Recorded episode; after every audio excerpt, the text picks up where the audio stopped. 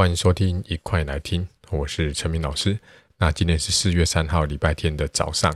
好，我想这几天呢，清明连假哈，应该很多同学都段考完哦，也都安排出游哈。那记得哈，这几天这个疫情也蛮严重的哈，所以出门哈，记得这个多消毒。好，那如果下雨的话呢，哈，记得注意安全。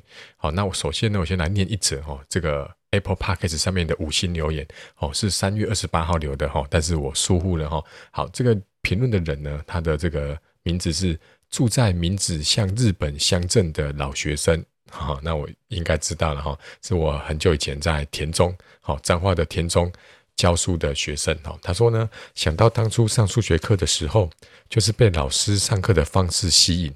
后来我目前也是在补教业，要把一个人教会真的好难。OK，好，那这个谢谢你然后。所以哇，这个我当初在田中教书是民国一百年到一百零二年的时候，哦，所以应该是有八九年前了，然后。所以我猜，如果当时你是高中生的话，现在应该是大学毕业几年了哈。对啊，这个这个要把一个人教会真的很难哈。所以我其实到目前为止都还是持续的在学习。对，那但是不管怎么样，就是只要你觉得是对学生有帮助的事情，好，那就尽量去做就对了。OK，好，然后但是这种经验呢，就是慢慢去累积啦。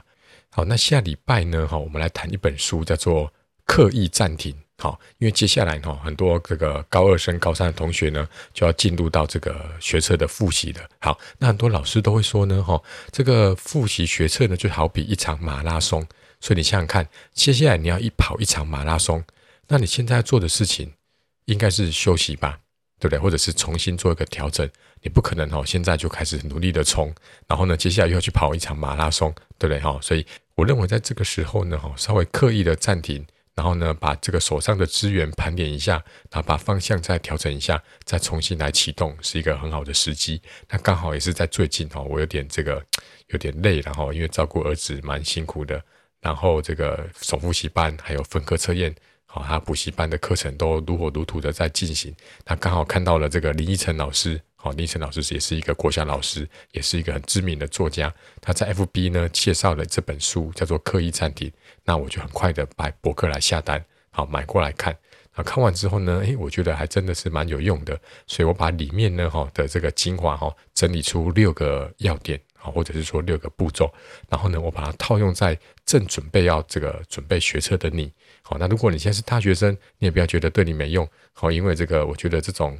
暂停重新启用的这种技术吧，哈，应该是受用一辈子的，然后，所以你现在把它学起来，我觉得是也是对你会很有帮助。好，那你下礼拜呢，我们就来谈这个主题。好，那如果你现在是在 Apple Podcast 收听的话呢，好，也希望你给我在这个我的节目的这个首页那边呢，你往下滑会有一个客户评分的部分，好，欢迎给我一个五颗星评价。